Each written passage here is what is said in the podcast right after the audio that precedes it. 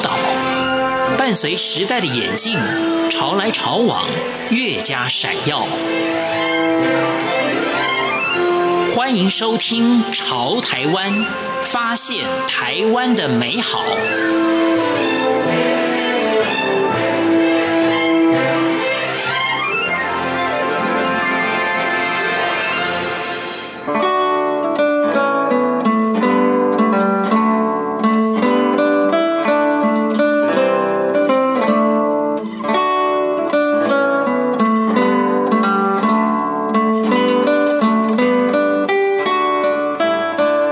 各位听众朋友，您好，欢迎收听《潮台湾》，我是赵伟成。台湾多元族群的融合，衍生出丰富的美食文化。眷村菜即是典型的代表。无论大宴小酌或是家常料理，眷村菜满足了每位饕客的味蕾，也留下一段又一段的历史传承。今天故事的主人公是一位嫁来台湾近二十年的山东大妞李淑君。由于先生祖籍也是山东，所以李淑君在台湾的二十年生活不需要太多调试。尤其夫家的日常饮食，更是她一解乡愁的最好寄托。李淑君和夫家兄弟姊妹都能烧一手好菜，三餐尽是美味飘香。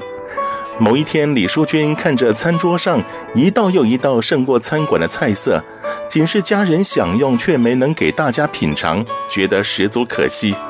于是便提议开个小吃店，不但多了收入，也能以孙家厨艺广结善缘。没想到店面一开就受到消费者青睐，而后打铁趁热，再接续经营冷冻食品和眷村年菜的专门店。几年下来，不但有了名号，也让李淑君有了更多的成就感。今天的潮台湾就带您来领受。家之味眷村美食，老板娘李淑君和夫家的料理功夫，以及打拼创业的历程。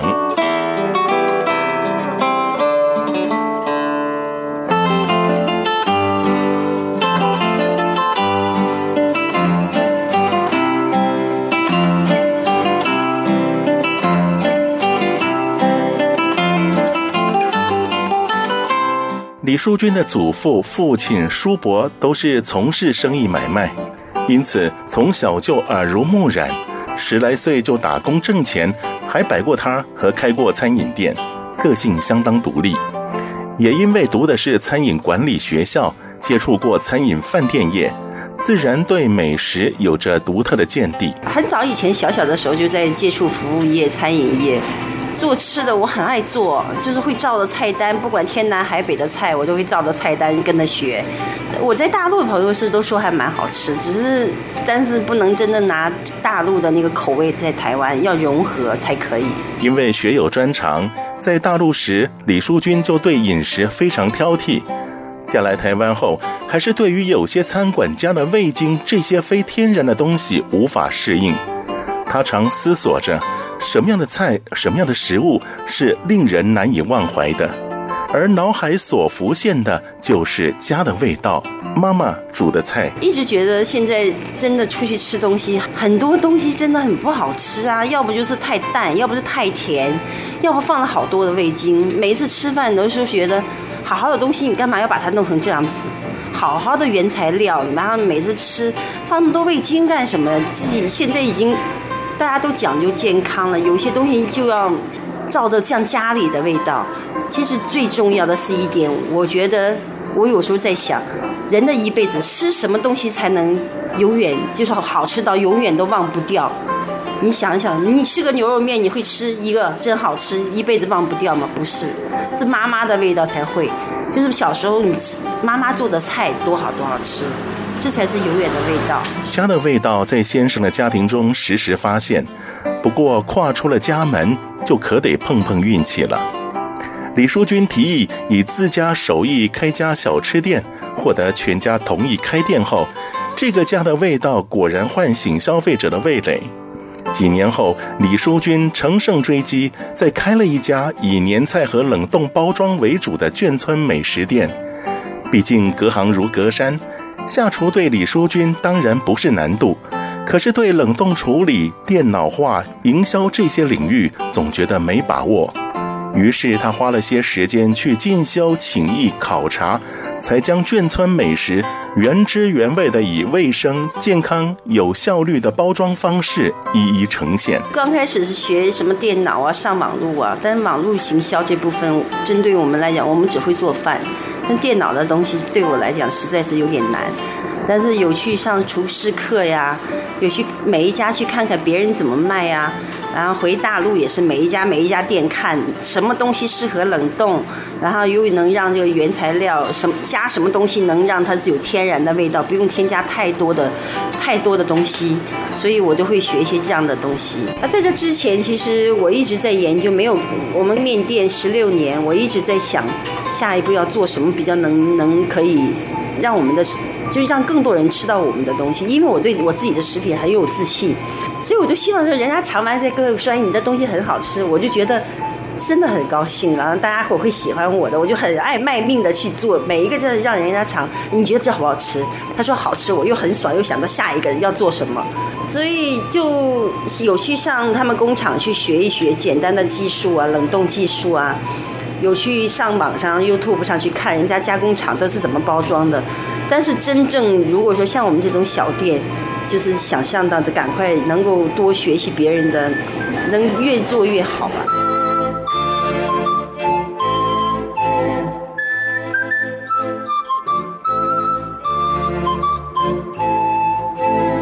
李淑君是北方人，一开始对台湾人喜欢吃的年菜并不擅长，但想想所谓的眷村菜，就是包含了大江南北的菜色。于是学习新菜就成了新的功课。然后像客人说要吃佛跳墙，但是那佛跳墙又是不是我们做的东西？我们山东人不吃，只吃清淡的。所以我觉得一慢慢学习啊，那有的时候佛跳墙会坏掉，因为有加白菜，我都希望给客人加到满，加到满意为止。所以我会加很多很多很多东西。然后白菜呀、笋干呐、反正每一次不是笋干太酸，影响了整个汤头的味道，就是白菜会发酵，又影响了汤头的味道，所以一直在不停的改进。做猪脚，他又想我不想吃猪脚尖儿，有的人要吃猪脚尖儿，有的人就不吃猪脚尖儿，所以你还要最后要改改改，然后把猪脚尖儿都去掉，都丢掉，然后耗损掉，然后再按照我们现在做的，就是肉多一点。但是我又觉得不能切太大块儿啊，拿手弄黏黏的，我不喜欢吃东西黏黏的，所以我又就做成小小块，让筷子可以夹起来的那种猪脚。然后猪脚切太小块，一煮的时候骨头就脱掉了，你的成本又又增加了。然后要不就是骨头都露出来，客人会觉得你骨头很多，这都是很多的问题。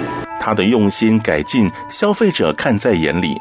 品尝之后，也都纷纷竖起拇指表示肯定。我们给客人做的东西也一直在调整，因为现在我们家尽可能做的东西都不要放盐，我会用天然的食材来代替。像我包的一些水饺啊，还有猪脚啊，我们都是稍微不加味精的话，就少加点糖。其实不要太盐的，盐一定要比糖比例要多。就是说盐的味道重一点，糖的味道淡一点，它就融合了，就不用加味精，就可以变成它又很清淡。反正我们就加光加好的日式酱油就好，就不用加盐了，就以酱油来调味，所以你那个肠的味道你能控制得住。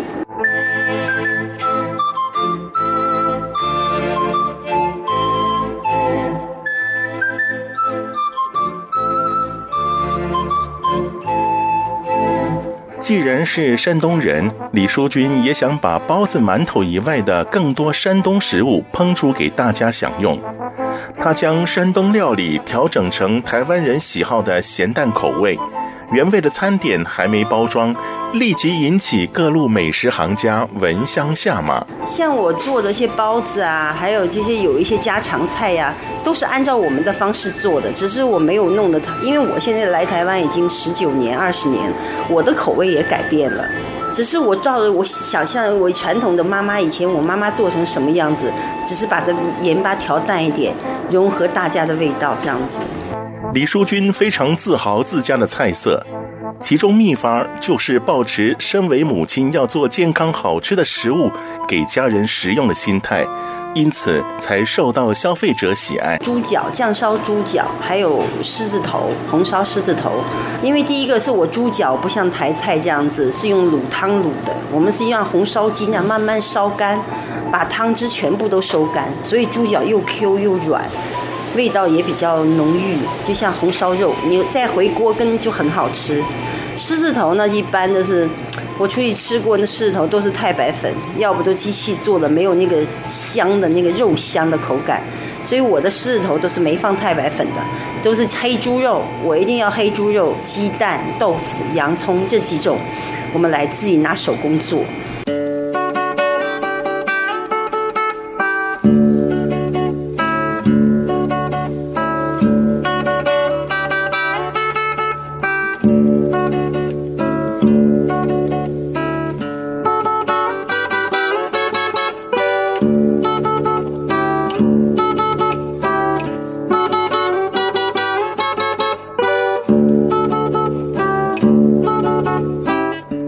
烹饪做生意对李淑君来说是兴趣，但是也劳心劳力。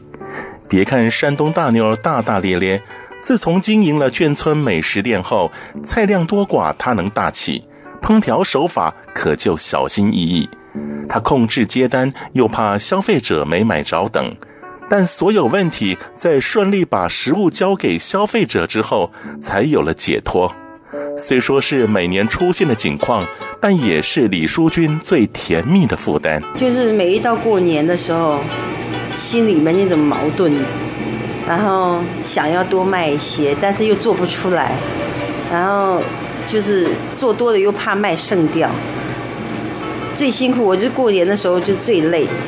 又压力是最大的，又怕人家接了订单没做出来给人家，所以像我今年过年，我都做到晚上十二点。我从早上七点钟开始做，一直厨房一直不停的在做。这边狮子头做完了，那边就被客人拿走了。然后你人家买你还是要做呀。然后等过完年，现在就是很清闲了。那刚开始做的时候，一天卖两三千都不够人事开销，所以我没事我又包包子啊。一会儿包包子，反正就当不赚钱，给客人多一个选择。然后一会儿像我看这两天看那个芹菜便宜，我就想要包水芹菜水饺。啊，可四季豆便宜，包四季豆包子。反正就每天就在琢磨怎么才能多卖一点点的，能维持这个店的营运。而甜蜜负担中，就是有了先生的支持，才让李淑君可以勇往直前的开展事业。感谢我老公啊，他最起码他现在能支持我，让我来做这个，做我自己想做的事，然后他也都很帮忙我。每天看我回家回来，赶快要问我你吃什么，就怕我累了，然后太操劳。反正他默默无闻的在后面能帮助你。李淑君不图大富大贵，只希望生活有个重心，做自己最擅长的餐饮。李淑君认为，这家店虽然不是大企业。却是凝聚全家感情的所在。未来就在想说平平顺顺的走了，也人的一生不用赚那么多什么大富大贵的，只要平平安安的，然后够我们家生活，够吃喝，其实也没有太大的愿望。我就想说，做个小型的像这样小工厂，然后做一些家常菜，一直做到我不能动为止。